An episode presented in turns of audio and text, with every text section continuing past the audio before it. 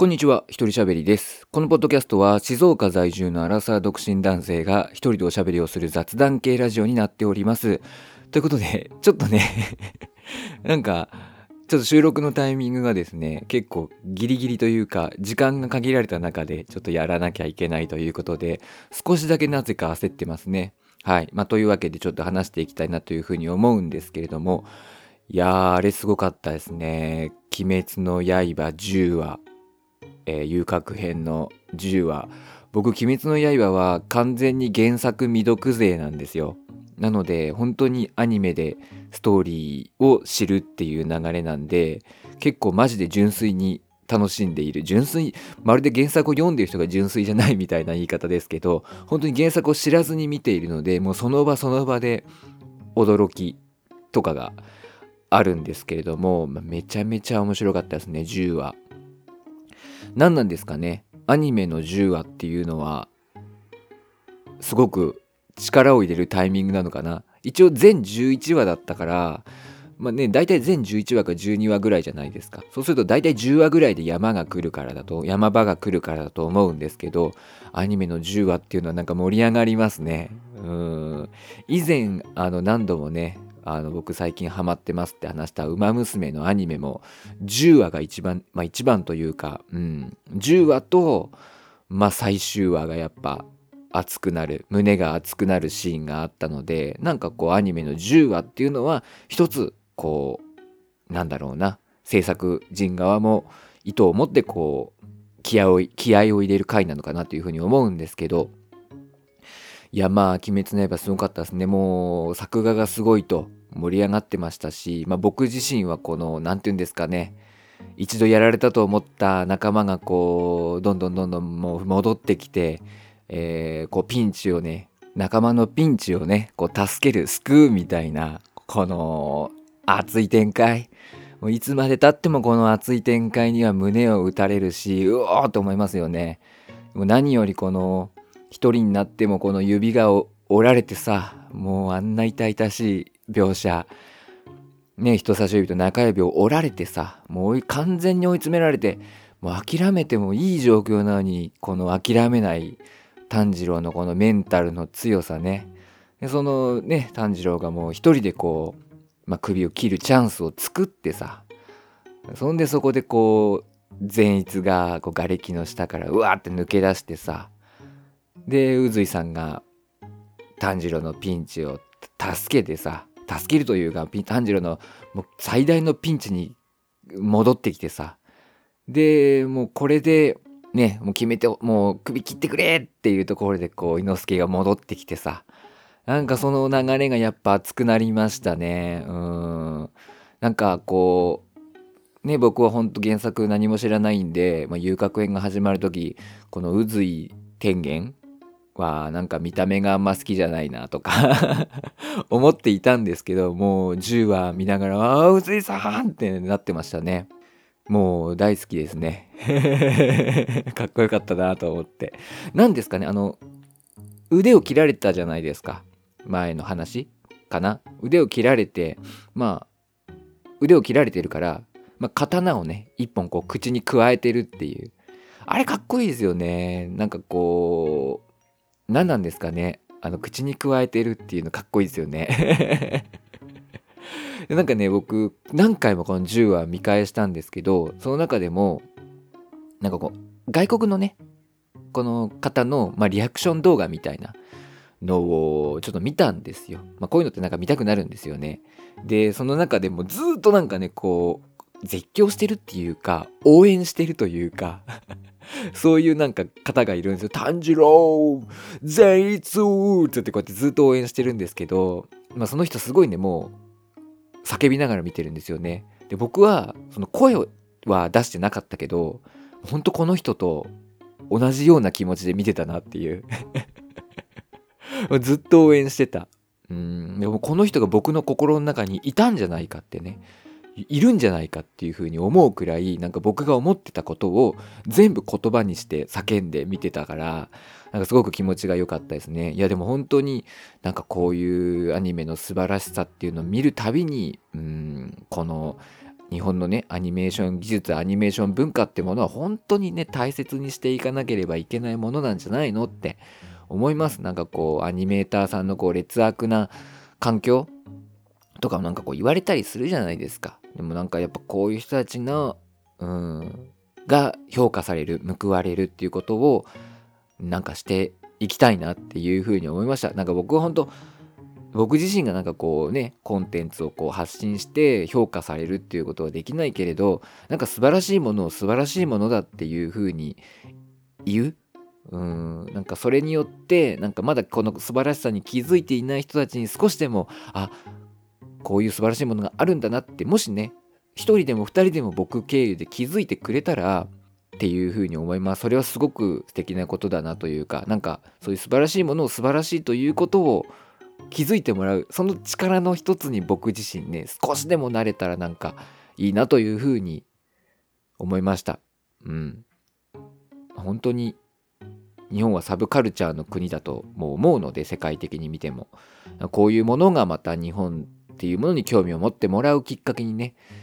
なると思います。なんか日本の伝統文化みたいなのでやっぱ食いつく人ってそんなやっぱいないと思うんですよ、うん、でもさ「鬼滅の刃」見て日本の大正時代なわけじゃないですかあれが。だからああいうものを見てなんか日本のその大正時代の服装とかに興味を持って着物とかに興味を持ってっていう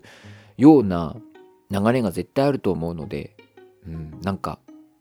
大切にしなきゃいけないなっていうふうに思いました。で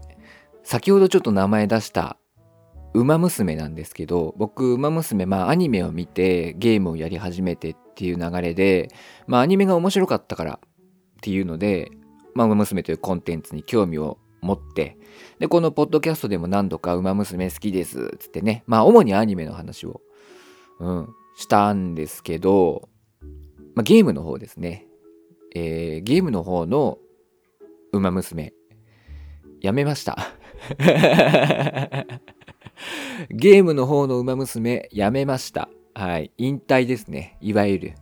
えー、去年の4月の終わりくらいから始めて、今年の2月の頭までやってたんですけど、やめましたね。10ヶ月ぐらいで。ちょっときつくなっちゃってね。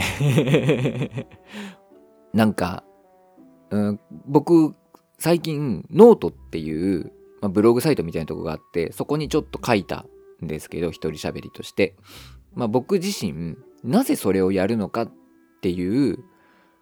ことをね自分自身に問う。なんでこれをやるのか何でこれをしているのか何のためにやってるのかっていうことをえ自分自身に問うことがすごく大切なことだっていうような内容を書きました、まあ、それをすることによって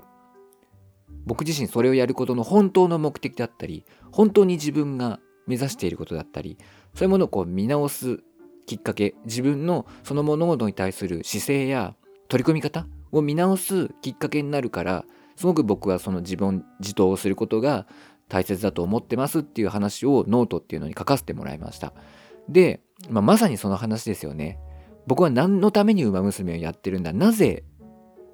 ウマ娘をプレイしているのかっていうことをちょっと考えたところやっぱり面白かったからだし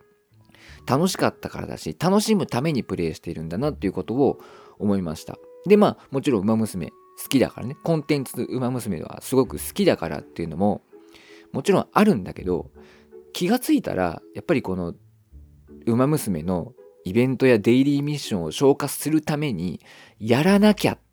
ていう状態がもうねだいぶ長く続いてたんですよね。もうやらなきゃやらなきゃ。っていう。ああそのねなんかこうサークルっていうのがあってサークルのファン数獲得ノルなんかノルマみたいなのがねまあ各々のサークルにあったりするんですよ。独自ルールみたいに。そのノルマ達成しなきゃとか。そういう感じでやらなきゃっていうのがすごく強くなったんですよね。ちょっと前まではあこうやって育てたら強くなるんじゃないかとかこういう風にやってみたらいいんじゃないかとかって自分の中でいろいろ試しながら楽しくゲームしてたんですけどだんだんそれがなくなってきてやらなきゃっていうこう作業を消化するノルマをみたいな感じになってきてたのでこれは違うなと思って。例えばさなんか夜寝る前とかにあ今日馬娘やってなかったって思い出してやるみたいな。であのワン育成1回の育成ね20分ぐらいかかるんですよ早くても。2 3 0分かかるんですよねそれでやっぱ2 3 0分寝るのが遅くなるわけでしかもゲームやっちゃうと目が冴えちゃうからさより寝れなくなっちゃうみたいなことになったりしてこう健康面でも良くないみたいなことが、まあ、正直あったのでちょっとやめようと思って、まあ、アプリを消しました。うんまあ、正直そのやめるにあたってやっぱ抵抗があるんですよね。うん、ここまでやってきたしなみたいな。でも僕課金とかしてないんでそこに対する未練はないっていうのもあって、まあ、やめれましたね。課金してたらねやめれないよねああいうので大課金してる人たちってやめれんのかな？ちょっと僕には想像ができないんですけど僕一切課金しないんで。やっぱねでもその馬娘は好きなんでこれやめることによってなんかね馬娘の子たちを裏切ってるような気がしてね。なんかちょっとうーんって思ったんですけどでも僕その「ウマ娘」のゲームのメインストーリーっていうのがあるんですけどメインストーリーはねすごく僕は今後も更新されるなら見ていきたいと思ってるんですよね。でも別にそれはゲームをしなくても YouTube とかになんか勝手に公開されるのでそれを、まあ、見ればいいし、うん、今後もコンテンツとしての「ウマ娘」は追っていくと思います多少。ただゲームとしての「ウマ娘」はもうやらないと思いますね。うん。まあそういう人が多いと思う実際。うん。しんどいもん。あのゲーム。対人がメインだしさ基本的にはね対人がメインだし育成1回20分30分真剣にやったら40分ぐらいかかるわけですよ。でさその40分間がさ無に帰すことがもうほとんどなわけですよ。もうほぼほぼ意味なしみたいな。でどんどんガチャも追加されて強いの引かないとやっぱ無理みたいな環境にどんどんなっていく中で、まあ、今後ねもうちょっとこう改善していくとは思うんですけど、まあ、1回のプレイ時間が長すぎるっていうのがやっぱね大きいですよね。うん、20分30分それで時間取られちゃうっていうのがやっぱ僕はきつくなってきちゃいました。まあ、なので今後も「ウマ娘」としてはコンテンツを追っていくけどゲームはやらない。そしてもし「ウマ娘」これからやろうもう今からやろうなんていう人やんない方がいいっす。そのねなんか「ウマ娘」の環境についていこうっていうかある程度こう対人を勝とうとか僕あの一番最後にやった1月の対人戦対人レースイベントがあるんですけどそれ僕優勝しました。うん。優勝という結果をね残しました。でもそれも大してこう真面目に取り組んだわけではないのにまあ運要素がちょっとあるレースだったっていうのもあって、まあ、勝てたんですけどそれもねなんか真剣に取り組んでないのに勝てちゃうてって思って。うん。まあちょっとそれもねやめる理由の一つでしたね。まあなのでまあ、娘は結構新規の人に優しくないというかやればやるほど得するそのイベントがね過去のイベントって今のところ過去のイベントで入手できる報酬とかはどうあがいても入手できないのでよっぽど今から始めて100万200万課金しますっていうくらいじゃないと正直環境についていけないと思うし無課金でやろうと思ったら今からやっても相当きついしうん。まあなのでちょっとねウマ娘さん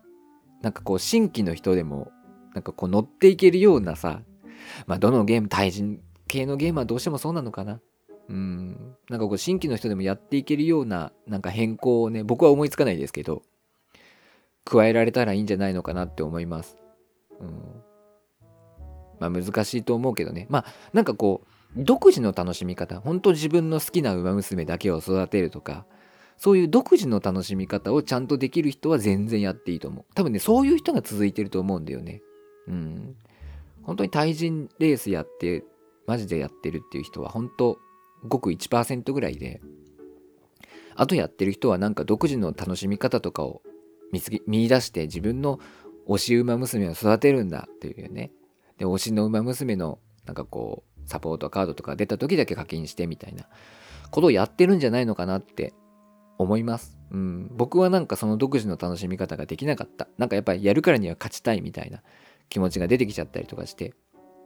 そうすると辛くなってきて、やらなくなって、でもやらなきゃみたいな。